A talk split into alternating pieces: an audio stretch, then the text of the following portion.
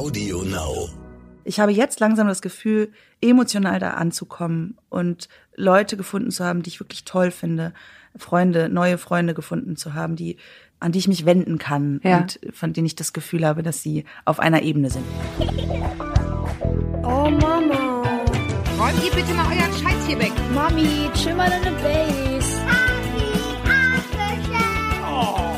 Herzlich willkommen und schön, dass ihr wieder dabei seid bei einer neuen Folge von Elterngespräch, dem Podcast-Talk von Eltern für Eltern. Ich bin Julia Schmidt-Jorzig, habe selbst drei Kinder und jeden Tag neue Fragen rund ums Familienleben. Heute an Antonia Traulsen. Sie ist Filmemacherin, aber deshalb habe ich sie nicht eingeladen. Naja, oder sagen wir nicht nur deshalb, aber dazu später mehr. Ich habe Antonia hauptsächlich eingeladen, weil sie das gemacht hat, wovon angeblich 44 Prozent aller Deutschen träumen. Sie ist aus der lauten, vollen, turbulenten, teuren Stadt aufs platte Land gezogen. Mit Kindern denkt man ja ständig darüber nach, wie man am besten wohnt und vor allem, wie man das bezahlen soll. Deshalb dachte ich, es könnte interessant sein für euch da draußen, wenn wir mal ausführlich darüber sprechen, ob das Landleben eigentlich so ist, wie sich Antonia das vorgestellt hat. Ja. Und warum interessiert mich das persönlich? Weil es auch immer mein Traum war, auf dem Land zu leben. Ich mich aber jetzt nach einigen Jahren Dorfleben dagegen entschieden habe und stattdessen in einer Kleinstadt vor den Toren einer Großstadt wohne. Also, wenn ihr darüber nachdenkt, wie ihr leben wollt, dann hoffe ich, dass ihr aus dem folgenden Gespräch vielleicht ein paar Dinge, Gedanken und Anregungen mitnehmt für eure ganz private Entscheidung als Familie. Und vielleicht mögt ihr mir hinterher schreiben oder diese Folge auf Instagram unter Elternmagazin kommentieren mit euren Gedanken zum Thema. So, hallo. Hallo. Lange Vorrede. Aber man muss ja immer irgendwie sagen, worum es geht und warum wir das hier machen. Hallo Antonia. Hallo. Jetzt verrate ich einmal schnell vorweg, du machst auch einen Film Genau. über ein großes Dorfprojekt, was sich gerade in deiner Nachbarschaft gründet.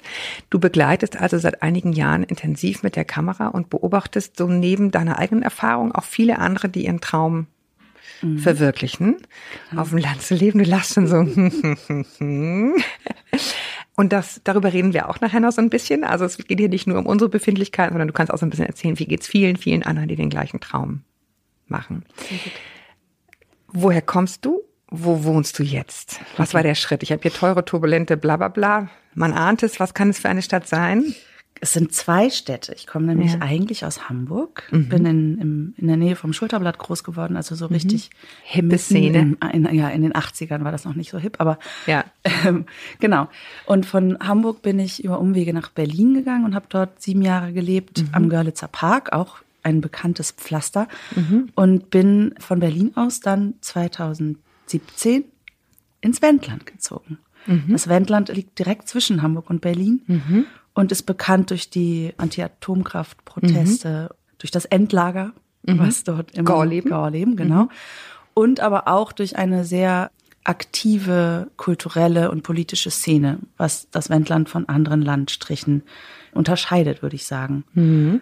Dadurch, dass viele Menschen damals dort hängen geblieben sind und heute noch dort leben und arbeiten und die Kultur damit bestimmen. Das war mit ein Grund, warum ich gesagt habe, das traue ich mich. Ist nicht ganz so, ist nicht ganz so platt. Ich weiß ja. nicht, ja, ich weiß nicht, ob ich dahin gezogen wäre, wo meine Großeltern herkommen, nämlich in der Nähe von Flensburg. Das ist wirklich plattes Land. Da kommt Robert Habeck immerhin Genau, her. immerhin. So scheiße kann es mein nicht Vater sein. auch. ich glaube, es ist eine der Städte jetzt mal, ich muss es jetzt einmal schnell sagen, weil ich meine gelesen zu haben, dass Flensburg zu den Städten gehört, die die, die glücklichsten Bewohner haben, neben Osnabrück, was seit Jahren irgendwie gewinnt. Ja, aber dann leben die auch in Flensburg und nicht auf dem Dorf bei Okay. Flensburg. Okay, wir sind schon mitten im Thema. Nein, ich glaube, man kann ja. da auch wunderbar leben. Ja. Aber ähm, Ja. ich habe mich trotzdem dafür entschieden, Ja. zwischen Hamburg und Berlin zu bleiben und nicht noch weiter nach Ja, Norden. die kleine Petitesse am Wendland ist ja interessanterweise, dass die ganzen Medienleute, die irgendwie schön auf dem Land wohnen wollten, äh, glaube ich, im Wendland sich da diese kleinen Resthöfe alle irgendwie, ne? So ja, und es war Grenzgebiet, ne? Ja. Also es war ein Zipfel von Westdeutschland in der DDR und es war sozusagen das der erste erreichbare Wochenendhaus äh, Mhm. Raum, den sich Berliner äh, erobern konnten. Ja. Okay, das ist jetzt irgendwie zwei Jahre her. Genau. Okay, wo fange ich an? Wenn du sagst Eimsbüttel, das war, war das damals schon Eimsbüttel? Doch, das ist Eimsbüttel, ne? Mhm. Ja, genau. Schulterblatt, genau. Also ein Stadtteil von Hamburg. Mm, Was sind deine Kindheitserinnerungen ans Leben in der Stadt? Also meine ganz bildlichen Kindheitserinnerungen sind tatsächlich Sommer in der Stadt, Barfußlaufen auf Kopfsteinpflaster, das habe ich immer sehr geliebt. Verbote, wo ich nicht langgehen soll, wenn es dunkel ist, wenn ich vom Fußballtraining nach Hause kam oder so durfte ich zum Beispiel nicht durch die Als durch 80, den in den Linden 80er Jahren schon als Mädchen Fußball gespielt. Du bist eigentlich eine, in den hippe- 90ern eine hippe, dann, ne? hippe Braut. Ich war, ich habe ja noch nicht im Kleinkindalter angefangen, aber, Okay, ja. aber dann später, genau in den 90ern, habe ich Fußball gespielt in Lockstedt und musste dann immer durch so ein paar Straßen, die auch gestunken haben tatsächlich. Die haben damals die Abwasserrohre neu gemacht und so. Also es ist schon echt städtische Erinnerungen, die ich habe. So Spielplätze, die mich nie besonders interessiert haben, sondern ich habe immer Nee. lieber in irgendwelchen Höfen oder auf irgendwelchen Parkplätzen gespielt oder so. Der Ring 2, an Aber warst du allein draußen als Kind? Ja. Das Schon mal die erste wichtige Frage. ich war allein draußen als Kind. Ich hatte eine Familie mit sieben Kindern unten im Haus wohnen und wir waren relativ, die waren, da waren Ältere dabei und Jüngere und wir waren relativ autark. Ihr wart eine Gang. Genau, und wir hatten einen Bauwagenplatz direkt vor unserer Tür, ist inzwischen zugebaut, aber da durften wir hin. Die hatten Okay. Hängematten und so. Ja. Aber es war eine Herausforderung für meine Eltern, das zuzulassen. Mhm. Also ich bin auf dem, äh, richtig auf dem Dorf, auf dem Bauernhof groß geworden. Heute kriege ich Schweißausbrüche, wenn ich daran denke, wie wir da gespielt haben. Also lebensgefährlich, wirklich. Irgendwo in der Trocknung auf so sinkendem, wie so Treibsand, weißt du, Getreide und so. Also kriege ich, hat aber niemanden interessiert. Immer draußen, immer irgendwie rumlaufen, 18 Uhr reinkommen, so. Wie man sich das vorstellt. Ansonsten sehr tote Hose. Aber du wusstest halt, und das ist meine Haupterinnerung eigentlich als Kind, Du kanntest halt alle, die dort wohnen. Du kanntest alle Geschichten. Du wusstest, wer, also ich sag mal ganz brutal, aber es war so, wer seine Frau verhaut. Ja, du wusstest, weiß ich nicht, wer woher kam, wer wohin ging, wie die Ehe bei wem war. Als Kind wusste man das schon, ne? weil das alles so überschaubar war und die Eltern natürlich auch mal darüber gesprochen haben und so weiter. Also da war auch einerseits sehr viel Freiheit, andererseits sehr viel gefahren werden. Ja, aber Ne? im Nachhinein, ne? Also die Gefahr hast du ja als Kind so nicht gesehen wahrscheinlich. Nee, Siehst du? nein, das war irgendwie cool. Ja. Ne? So heute als Erwachsene denke ich so, Alter, die hätten da mal aufpassen müssen, wieder irgendwie auf den Getreidesilos. Naja, gut. Ich würde so- aber behaupten, dass dieses Dörfliche und das Wissen, mit wem man zu tun hat, dass das in, in der Stadt auch so ist. Du baust dir ja dein eigenes Dorf. den und wir Kiez. kannten die Nachbarn, wir kannten sogar die Prostituierten des Bordells, was direkt gegenüber war, und haben mit denen gemeinsam das Wasser aus dem Keller geholt, wenn Hochwasser war. Oder ne, also es war schon so, dass wir unsere Nachbarn kannten und dass irgendwie, glaube ich, meine Eltern auch ein bisschen darauf vertraut haben, dass, Leu dass man gesehen wird. Trotzdem würde ich behaupten, hatten sie es nicht komplett unter Kontrolle. Nee, ich, also warum ich das jetzt so ein bisschen ausditsche, ich glaube, wie man seine Umgebung wahrgenommen hat als Kind, hat ganz viel damit zu tun, wie man wohnen will. Glaube ich.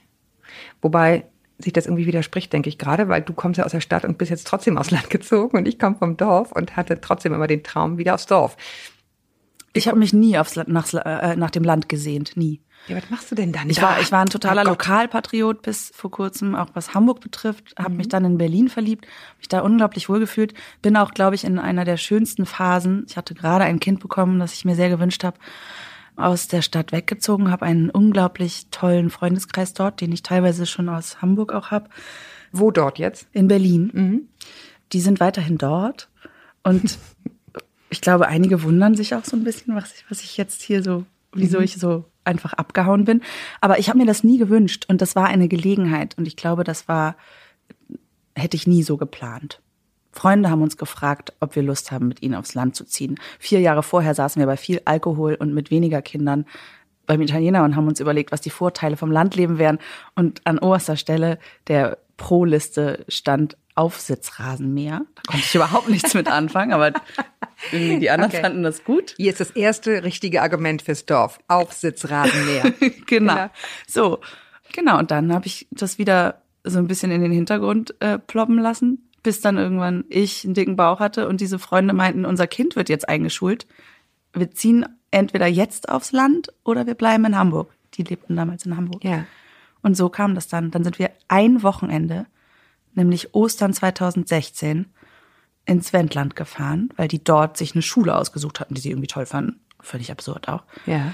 Und dann haben wir uns zwei Höfe angeguckt und dann haben wir einen davon gekauft. Die haben den gekauft, wir haben den die Hälfte abgekauft später. Ja.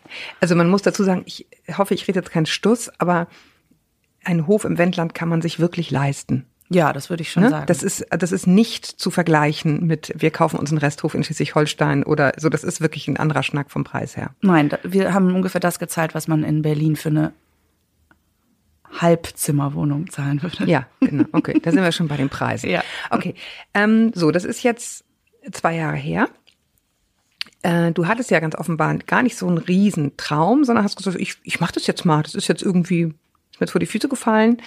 Äh, und jetzt frage ich mal ganz äh, ketzerisch, wie bist denn du hergekommen heute? Ist ja ein bisschen, also man fährt ja ein bisschen, ne? Ja, also ich bin heute mit dem Auto gekommen. Eigentlich fahre ich immer gerne von zu Hause nach Dannenberg, von Dannenberg mit dem Zug nach Lüneburg, von Lüneburg mit dem Zug nach Hamburg und dann mit öffentlichen Verkehrsmitteln weiter. Das ging heute nicht, weil ich dann erst um 11.47 Uhr angekommen wäre, obwohl ich schon um neun den Zug genommen hätte. Ja. Ähm, und ich musste mein Kind noch wegbringen, weil mein Freund krank ist. Aber äh, genau, ich bin durch diese Waschküche, heute regnet es in Strömen, über die Autobahn nach Hamburg reingefahren und ich finde es fürchterlich. Ja. Gut, da sind wir direkt beim ersten Thema, diese Gurkerei, ne? Mhm, genau. Also ich weiß auch, eine, eine gute Freundin von mir wohnt auf dem Land, dann irgendwie Waldorfschule und super schönes Gebäude, in dem die wohnen und so, aber die müssen ständig Auto fahren. Das ist irgendwie auch so ein Bild, was man nicht hat, wenn man ans Landleben denkt. Und man denkt, oh schön und immer draußen und so. Und in Wahrheit sind die Kinder nie draußen, die hocken ständig im Auto. Das stimmt nicht. Aber viel im Auto, weil sie halt immer gefahren werden müssen. Die Strecken sind zu weit. Ne? Ja. Aber du bist ja berufstätig. Wie machst du das? Also wenn du Also- arbeitest, Ich bin Freiberuflerin. Ich arbeite als freie Dokumentarfilmerin und ich habe mir gleich zu Anfang meiner, äh, meines neuen Landlebens ein Projekt gesucht, was in der Nähe ist. Leider nicht so in der Nähe, als dass ich da immer auch mit Technik mit dem Fahrrad hinfahren könnte, aber es ist immerhin nicht so weit weg. Ich finde auch, diese Gurkerei ist wirklich ein riesengroßer Negativaspekt, den ich auch unterschätzt habe. Ich bin auch völlig, also ich hatte ein richtig, richtiges Problem mit Muskelabbau in den ersten anderthalb Jahren und körperlicher Unterforderung, weil ich zu viel im Auto saß und diese vielen Jahre des Fahrradfahrens in Berlin und Hamburg mich an einen anderen äh, Bewegungsdrang gewöhnt hatten. interessant. Man hat, glaube ich, ein ganz an, man hat ein Bild, das völlig andersrum Ja, ist. Ne? also von Ja. wegen, man geht immer spazieren. Ich hasse spazieren gehen schon seit ich klein bin. Ich, ich würde niemals freiwillig ne? spazieren gehen, vor wahnsinnig wann langweilig. auch. Ja. Und äh, genau, das heißt, ich bin schon viel Auto gefahren am Anfang. Mein ähm, Freund, Mann, äh, noch viel mehr, weil der in Uelzen gearbeitet hat und 40 Kilometer oder 38 Kilometer jeden Tag fahren musste. Inzwischen ist das anders.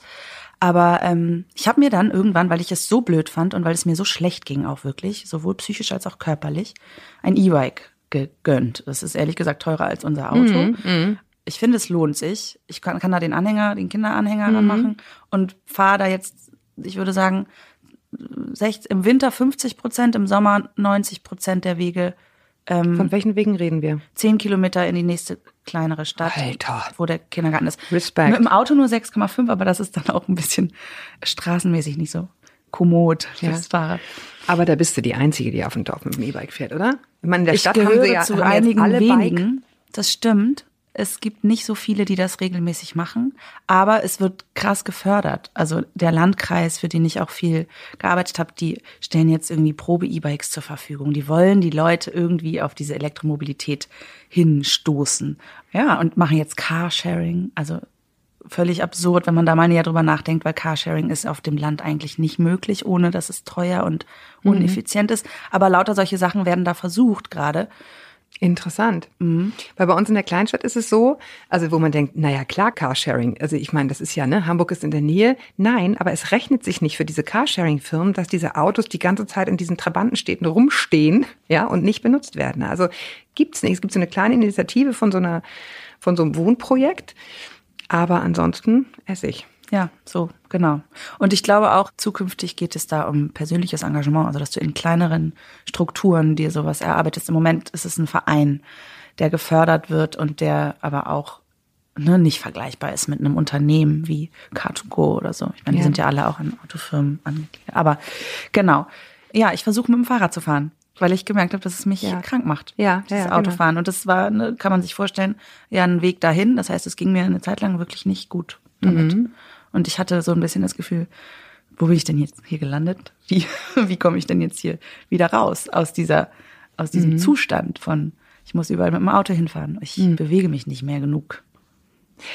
Wo lebt ihr da? Also ihr habt einen Hof gekauft, hast du gesagt. Und wie seid ihr da aufgeteilt? Also sprich, habt ihr so eine Art Gemeinschaft, wo dann auch alle immer im Garten wursteln oder gibt's das in Wahrheit gar nicht? Doch, wir haben uns tatsächlich einen Hof gekauft, der schon vier, fünf Jahre nicht mehr bewirtschaftet wurde.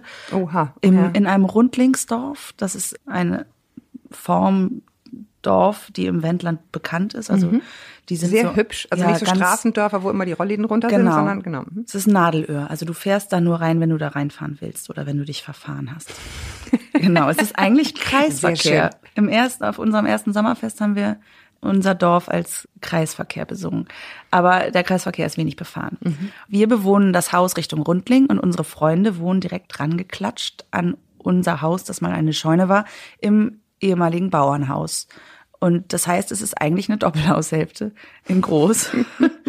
und wir haben ein 6300 Quadratmeter großes Grundstück, das uns im wahrsten Sinne des Wortes die ersten Jahre auch über den Kopf gewachsen ist.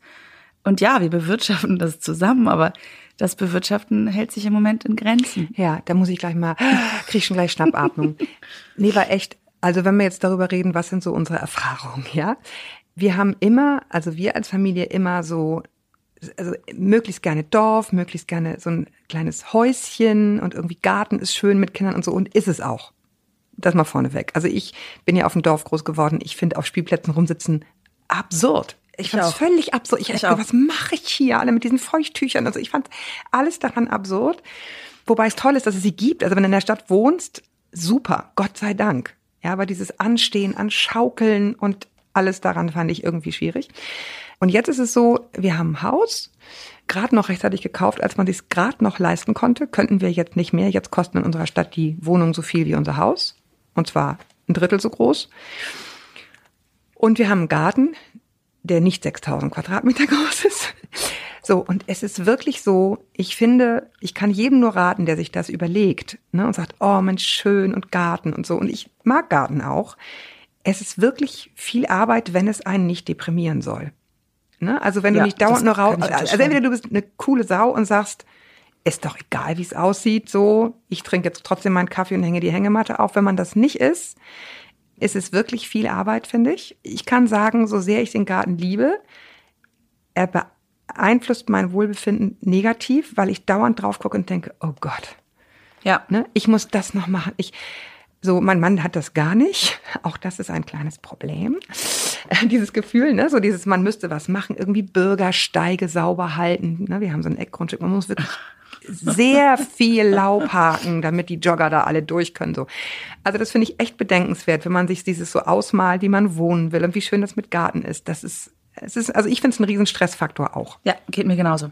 Es ist eine ständige Arbeitsaufforderung. Ja. Das ganze Haus und der ganze Garten und überhaupt dieser ganze Ort sind eine ständige Arbeitsaufforderung. Und ich glaube auch, dass das wirklich ein riesengroßer Trugschluss ist, dass ein, ein Garten entspannt oder so. Ich glaube, es ist eine Typfrage vielleicht. Ja, ne? das stimmt. Und es ist auch eine Frage der Lebensphase, weil ich befinde mich in einer Lebensphase, in der ich gerade wahrscheinlich nicht zu meinem Wohle alles will, nämlich ich möchte gerne arbeiten und ein Kind haben und eine Beziehung pflegen und meine Freundschaften pflegen und gleichzeitig auch noch mich weiterentwickeln. Und entspannen zwischendurch auch gerne. Es ist viel zu viel. Wann soll das in 24 Ja. Stunden? Das geht nicht. Also gerade im Frühling und Sommer ist es im Garten, also da kannst du einfach nur, nur dich in irgendeine Ecke zurückziehen und so tun, als würdest du das alles nicht Entschuldige, dass sehen. ich, dass ich gerade lache, aber ich habe ich habe mich gerade selbst vor Augen am letzten Wochenende. Also wir nehmen dieses Gespräch, äh, wird viel später gesendet, aber egal, im Dezember auf. Letztes Wochenende habe ich wie so ein Waldschrat in so Regenklamotten auf den letzten Drücker im strömenden Regen mit so einem Wutgesicht und so einer Schaufel die Blumenzwiebeln reingehackt. Ja, weil ich dachte, Aber ich, wirklich ich, allerletzte ja, Eisenbahn. wirklich Dezember, das ist dank Klimakatastrophen. Winter ging das noch. Oder hoffe ich, geht es noch. Weil ich dachte, ich will aber jetzt im Frühling unbedingt schöne bunte Blumen haben. Es muss jetzt da rein, bevor Weihnachten ist. Das ist so ein bisschen die, Ja. Das ist so ein bisschen die Realität. Und wir haben darüber gesprochen bei unserem Vorgespräch am Telefon. Und als du das alles gesagt hast, was du gerade gesagt hast im Vorgespräch, habe ich gesagt, wie alt bist du? Weil wir das ja nicht wussten, als wir uns am Telefon hatten. Dann hast du gesagt, ja, irgendwie Mitte 30. Und ich so, hm, ich bin Mitte 40 und ich habe das Problem immer noch. Das ist ja, total hoffnungsvoll. Ja, so, nee, also so dieses Ja. alles unter einen Hut kriegen Klar. wollen und so. Und das muss man sich, finde ich, auch wirklich sehr fragen, wenn man sich entscheidet, wo man wohnt. Mhm. Passt das zu meiner Lebenssituation? Wenn ich ganz, ganz ehrlich bin. Ja. Ne? Du willst jetzt, du hast gesagt, du willst arbeiten, du tust das ja auch. Mhm. Ähm, da sind wir beim Thema Betreuung.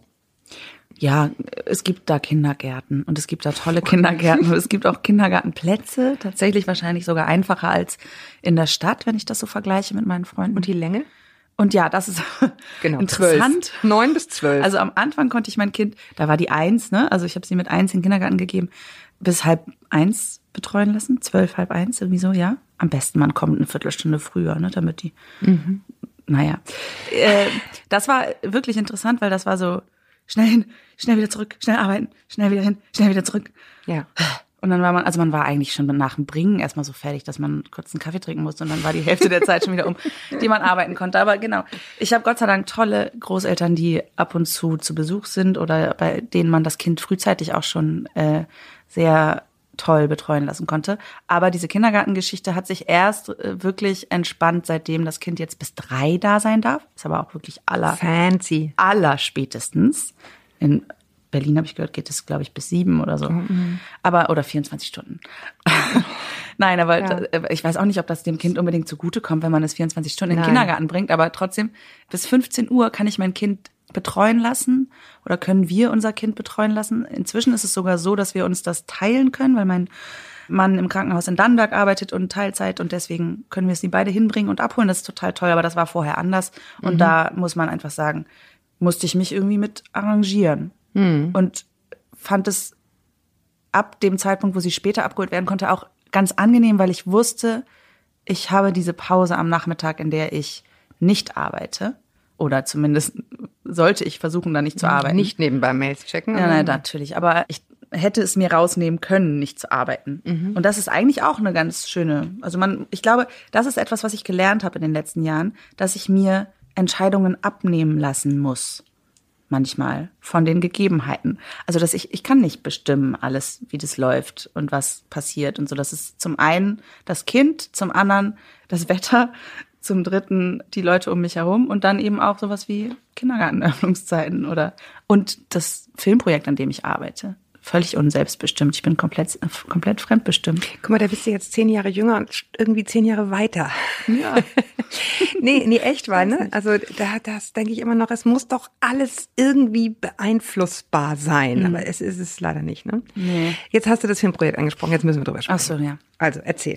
Genau, also ich bin äh, ins Wendland gezogen, dachte, okay, was mache ich jetzt? Ich habe vorher in einer Produktionsfirma in Berlin gearbeitet, ähm, bin dann da raus, weil ich ein Kind gekriegt habe und bin auch nicht wieder zurück, weil ich dann umgezogen bin. Also in einer fremden Produktionsfirma. In einer, Also- genau, in einer Dokumentarfilmproduktion, die nicht meine war, als Producerin und Redakteurin und habe dann mir überlegt, mich selbstständig zu machen. Hatte schon die Firma gegründet mit Claire Roggan, neue Uferfilmproduktion und wir suchten nach neuen Projekten. Da bin ich von vier Leuten an einem Tag auf einen süddeutsche Artikel hingewiesen worden. 300 Menschen gründen ein Dorf für 100 Junge, 100 Alte und 100 Geflüchtete oder 100 Menschen aus anderen Ländern.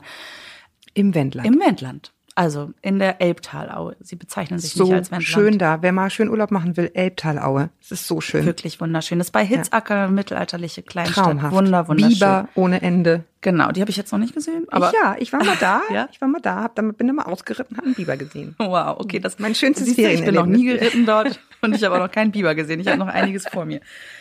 Naja, genau. Und dieses, diese Menschen habe ich äh, relativ zu Anfang ihres Projekts besucht mit Claire Roggan zusammen und wir haben angefangen, dieses Projekt mit der Kamera zu begleiten, ohne zu wissen, ob das irgendwann mal ein Film wird, der auch Zuschauer hat oder mit dem wir Geld verdienen. Also wir haben wirklich anderthalb Jahre, glaube ich, umsonst einfach nur dieses Gedreht. Projekt begleitet und gedreht, weil wir das irgendwie unglaublich spannend fanden. Und Mit für mich war das eine lustige Koinzidenz, denn ich lebe da in meinem Rundlingsdorf mit einer Gemeinschaft. Wir sind irgendwie alle ein Alter. Wir haben kleine Kinder. Wir versuchen uns so biologisch und ökologisch wie möglich fortzubewegen und zu ernähren. Das klappt überhaupt nicht. Ähm, wir, ja, also wir machen sozusagen eigentlich fast alles anders, als die in dem Dorf das versuchen, denn die wollen ökologisch leben und bauen. Sie wollen in solidarischer Nachbarschaft miteinander leben und sich gegenseitig unterstützen. Sie möchten keine Autos in ihrem Dorf beziehungsweise irgendwie so eine Art von Carsharing und Bikesharing-Modell installieren.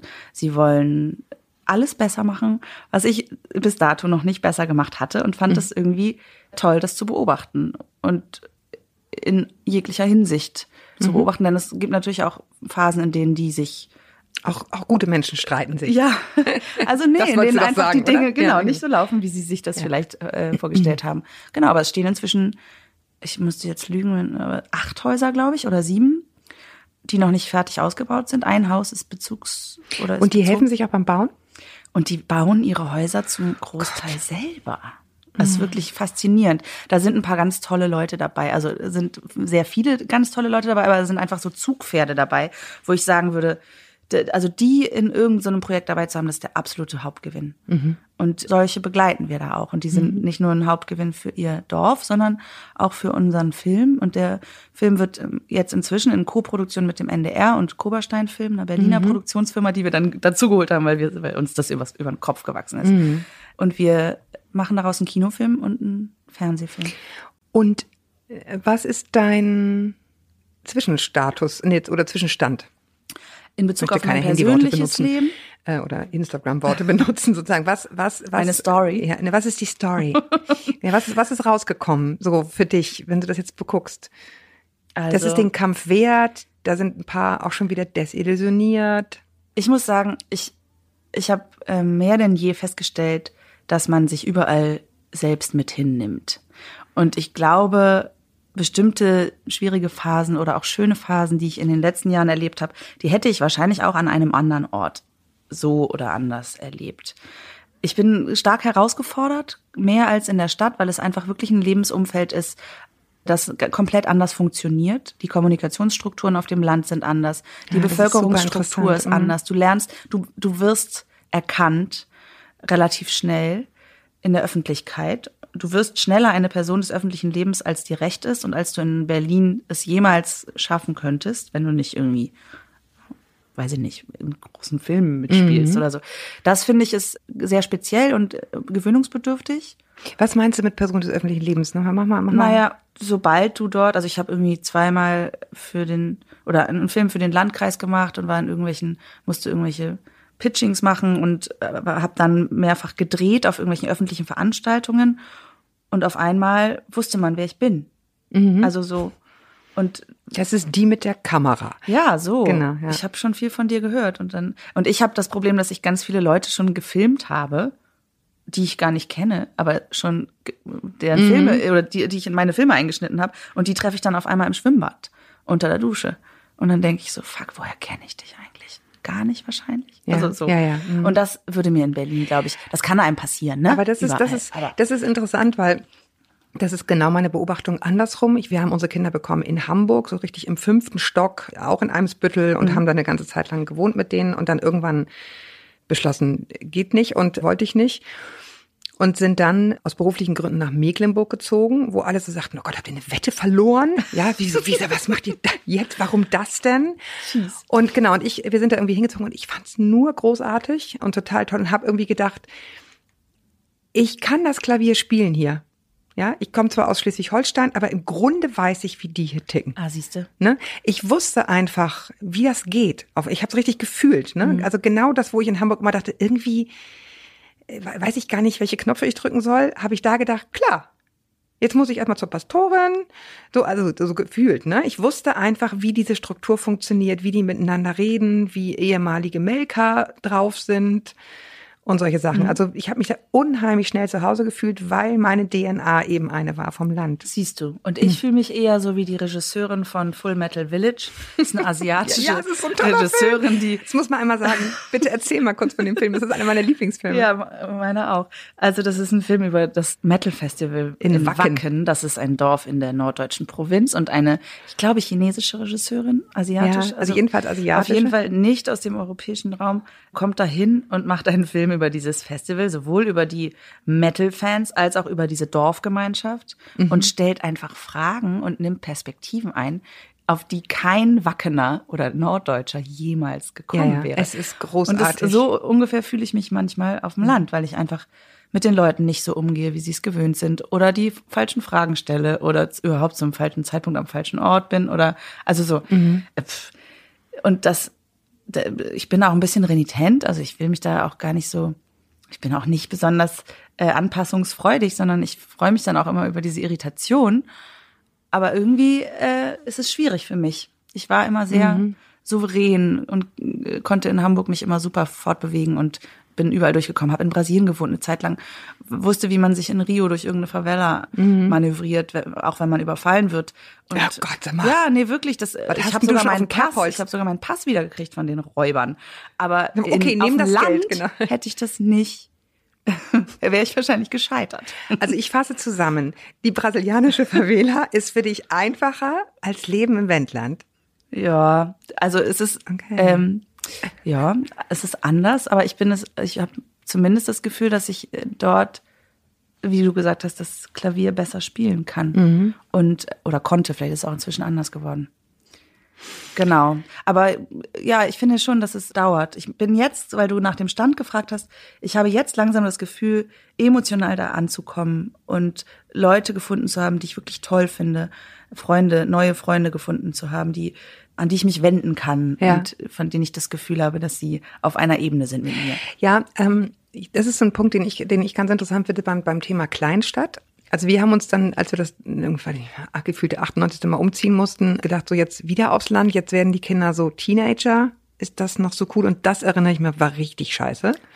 Das war, also ich fand Kind, Landleben schön, aber Teenager-Landleben richtig scheiße. Also meine Mutter war dann schon geschieden, alleinerziehend, hat Vollzeit gearbeitet und ich hatte irgendwo Gesangsunterricht damals und bin dahin getrampt. Also darf man gar nicht laut erzählen. Doch, darf ja? man, ist doch super. Also es ging nicht anders. ich- so. ja. Und das war einfach Mist. Das heißt, ich bin irgendwie zwei Stunden bevor dieser Gesangsunterricht war, zu Hause los, in der Hoffnung, bei Wind und Wetter irgendwann in Lübeck anzukommen. Doch eine tolle Geschichte. Ja, ja, aber heute würdest du denken, sind, sind die alle wahnsinnig? Ein junges? Mädchen ohne Handy, wohlgemerkt, ne? Keine Sicherung oder so.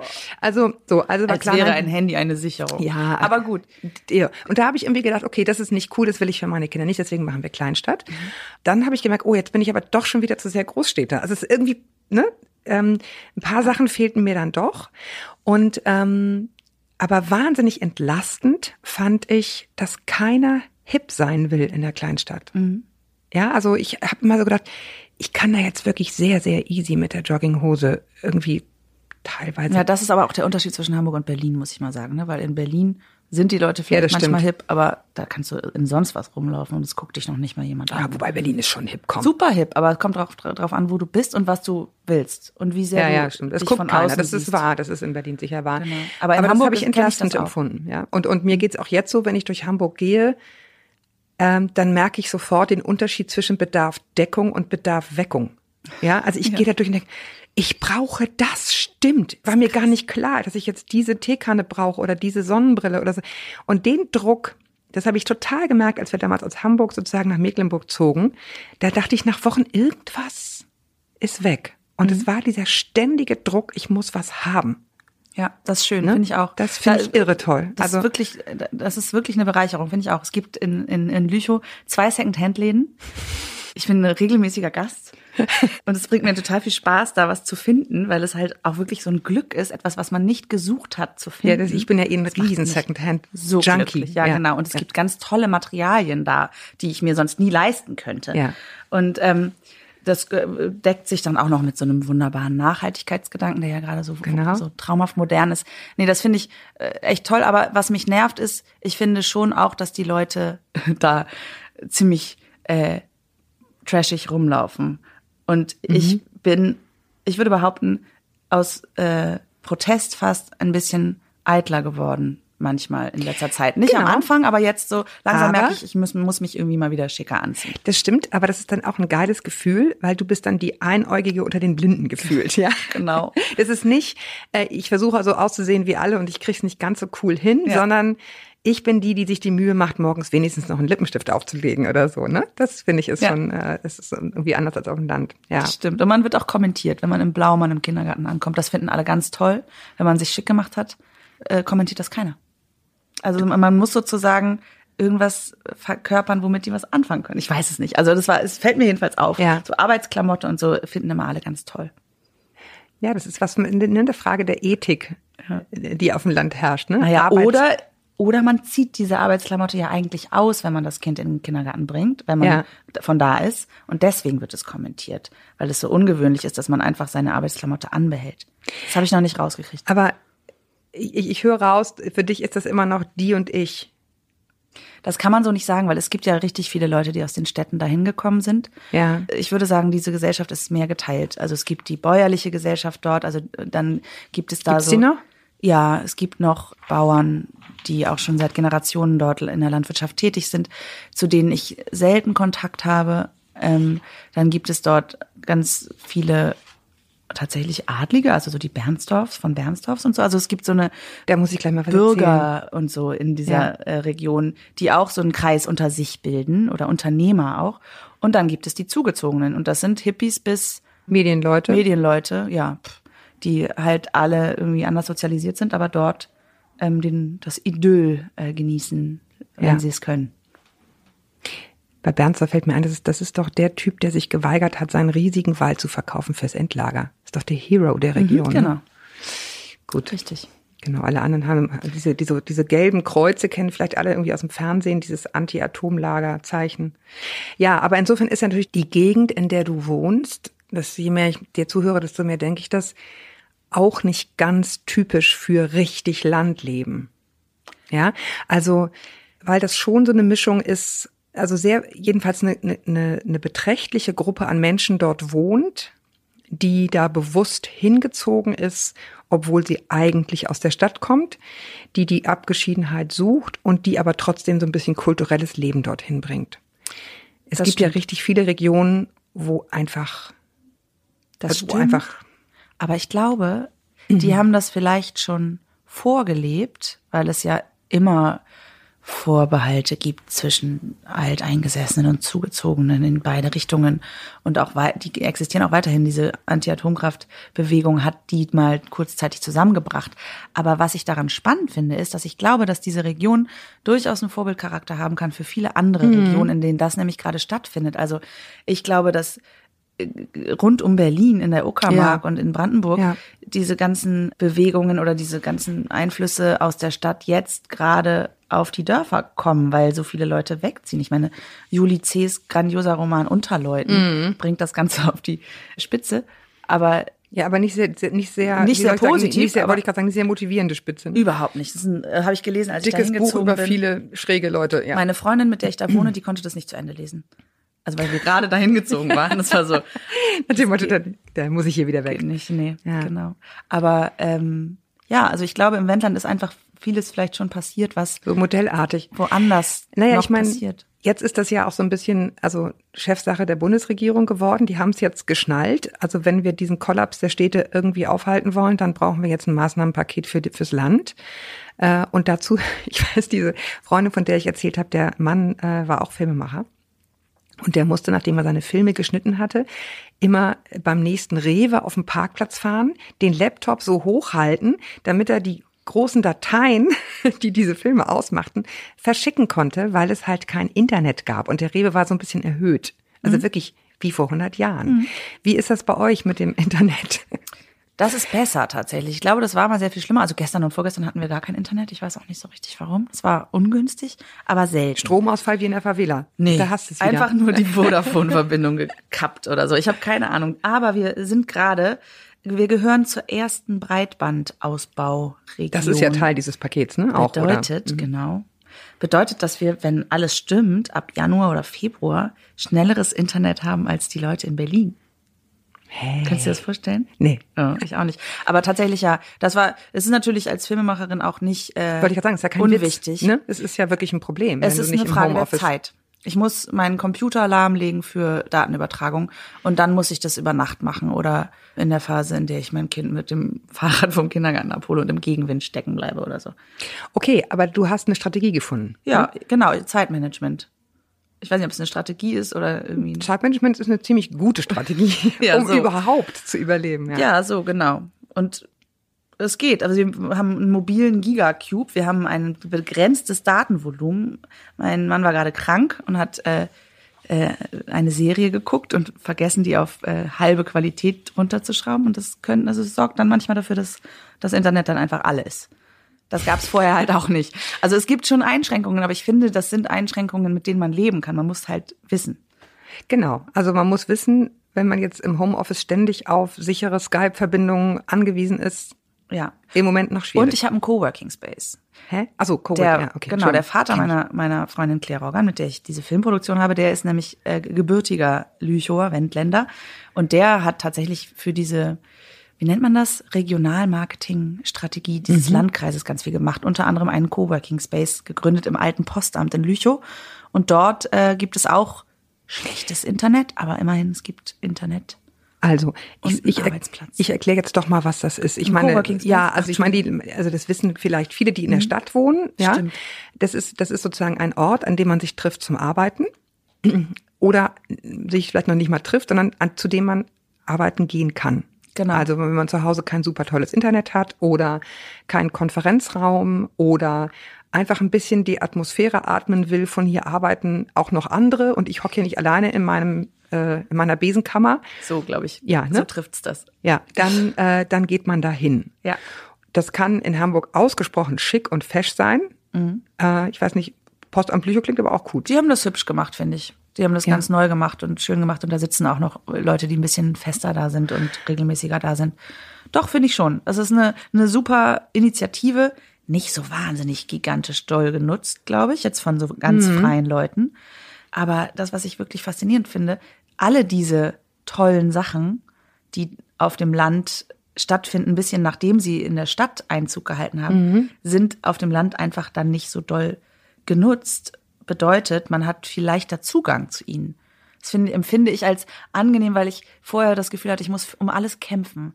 Ein Büroplatz, ein Kindergartenplatz. Platz auf der Schaukel, Platz auf dem überall, Spielplatz. überall, überall. Genau, das habe ich äh, umgangen, dadurch, dass mein Kind noch Säugling Ja. war, als wir umgezogen sind. Ich bin so froh, dass ich auf keinem Spielplatz sitzen musste. Ja.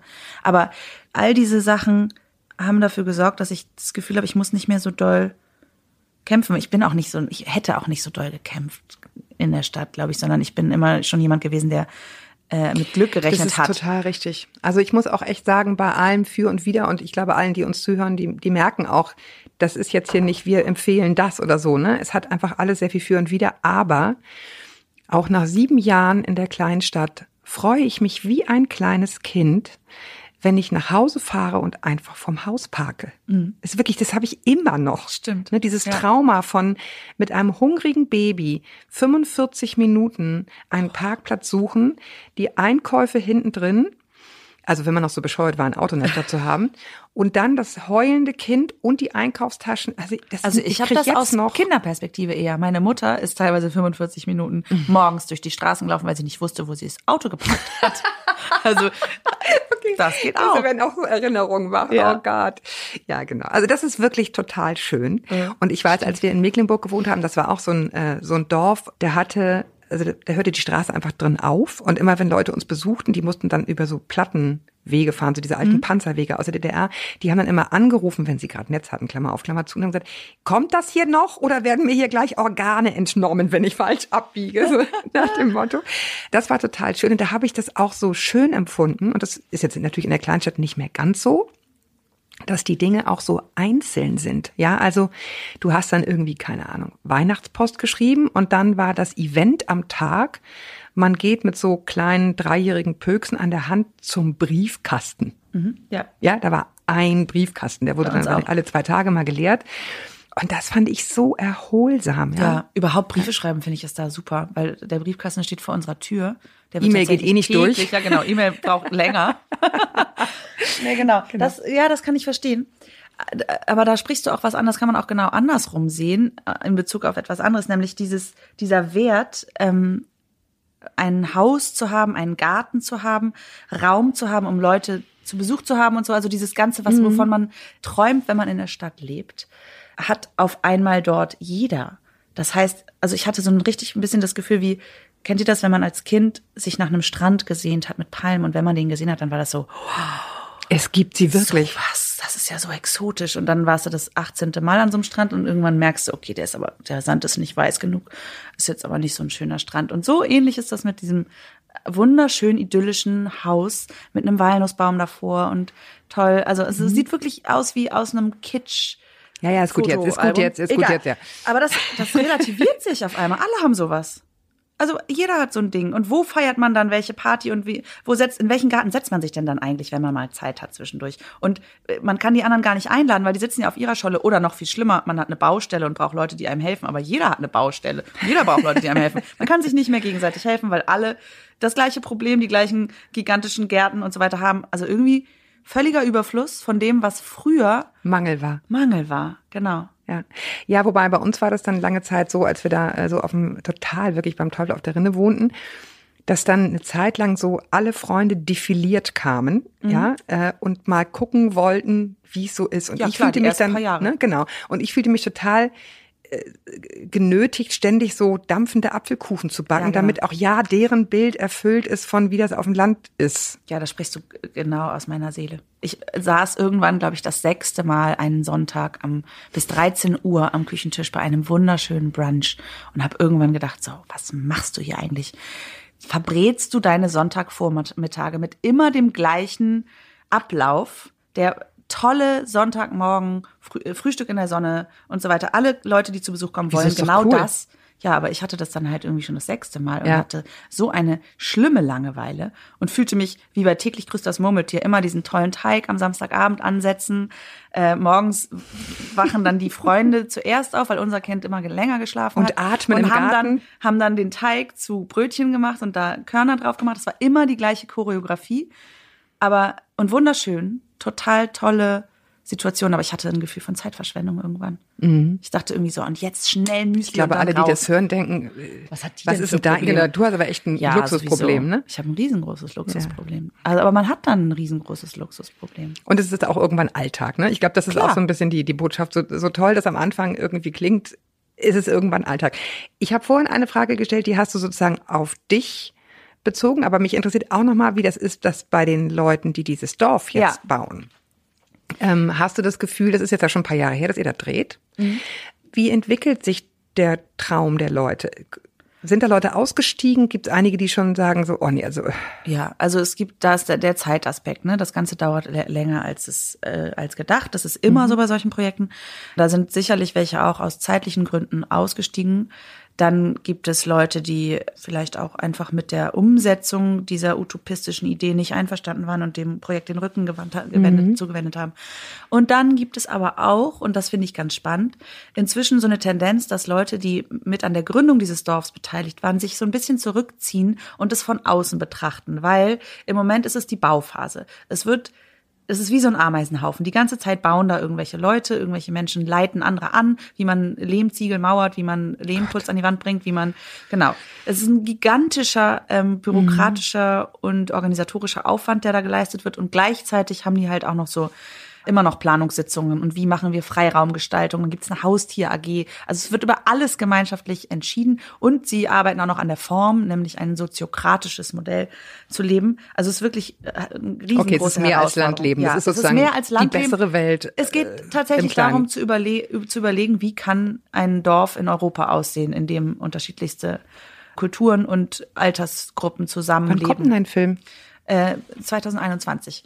Worauf ich hinaus wollte, ist, dass jetzt gerade die vereinzelt Leute merken, dass die sich natürlich durch diese Anspannung und die Anstrengung des Alltags gar nicht mehr als politisches Projekt oder sowas sehen und über Umgangsformen sprechen oder auch sowas wie die Kraft der vielen Leute nutzen, um sich vielleicht umweltpolitisch oder auch oder auch gesellschaftlich zu engagieren, sondern so sehr in ihrem schöner Wohnen Realisationstrott sind, dass sie das, ähm, dass das andere in den Hintergrund rückt. Und da gibt es dann aber sowas wie ein Korrektiv, habe ich das Gefühl, innerhalb der Gruppe, weil das sind viele sagen Leute, Hallo, die sagen Hallo, genau, wir müssen jetzt was tun. Der Klimawandel findet jetzt statt und nicht erst in 20 Jahren, wenn wir uns hier als Dorfgemeinschaft eingelebt haben.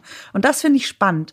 Und das merke ich auch tatsächlich ist für mich eine Inspiration, weil ich in meiner kleinen Gemeinschaft, die ich da habe, auch immer denke, warum nehmen wir uns die Kinder nicht regelmäßig ab? Warum fahren wir nicht die Wege äh, gemeinsam Mhm. zum Supermarkt? Warum schaffen wir es nicht, uns zu organisieren? Weil es einfach immer ein Einbußen von Bequemlichkeit Ja, und Folge Individualität, ne? Individualität ist so wichtig und ich weiß auch selber, ich möchte auch manchmal allein im Auto sitzen und nicht mich noch mit drei Leuten unterhalten. Also das sind so Dinge, die, die wo ich merke, da stößt man einfach immer mal wieder an so Grenzen von dem, Ja. was man will und was man kann und so. Naja, und womit du auch groß geworden bist. Ne? Wir sind natürlich jetzt, also da, da, da zähle ich jetzt mal uns beide in so eine Gruppe, groß geworden in einer Zeit, wo einfach Individualität, selbstbestimmt Dinge tun, das Ding Ja. war, sage ich mal, weil ich glaube, das ist nicht mehr ewig durchzuhalten. Also ich kann sagen, dieses alleine ein Haus haben, alleine den Garten machen, für jede Betreuung bezahlen und so weiter. Warum? Warum? Ne?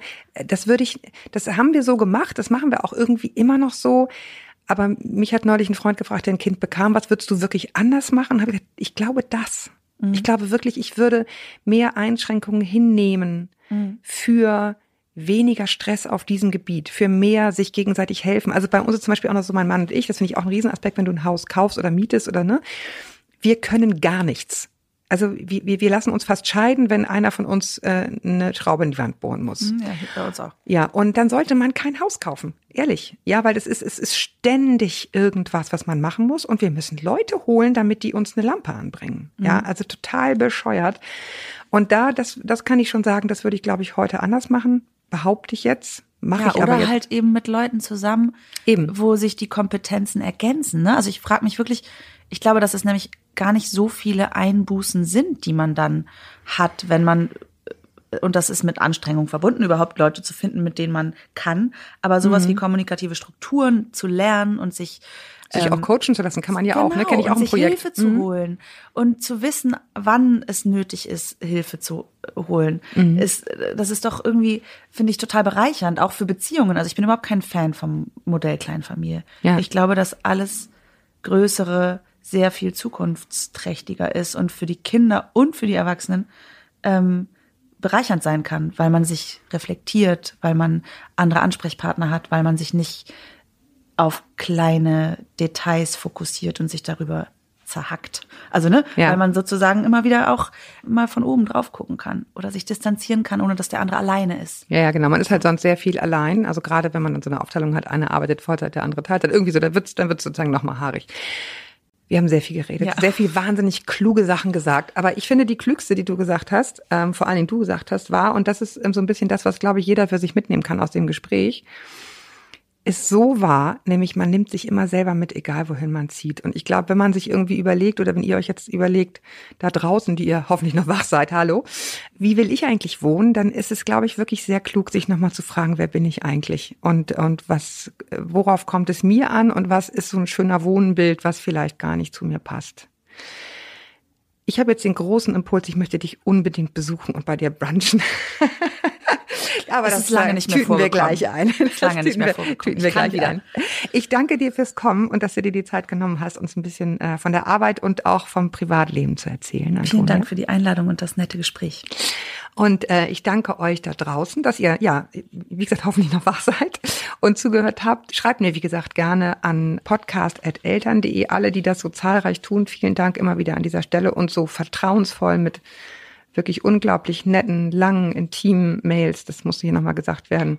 Ganz, ganz vielen Dank. Die wissen, dass ich das wirklich selber lese und selber, selber antworte.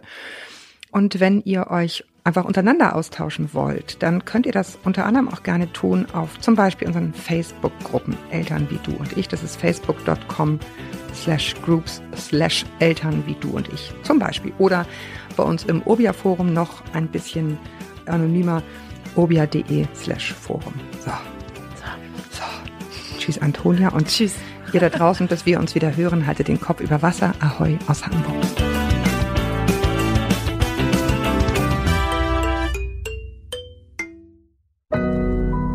Audio Now.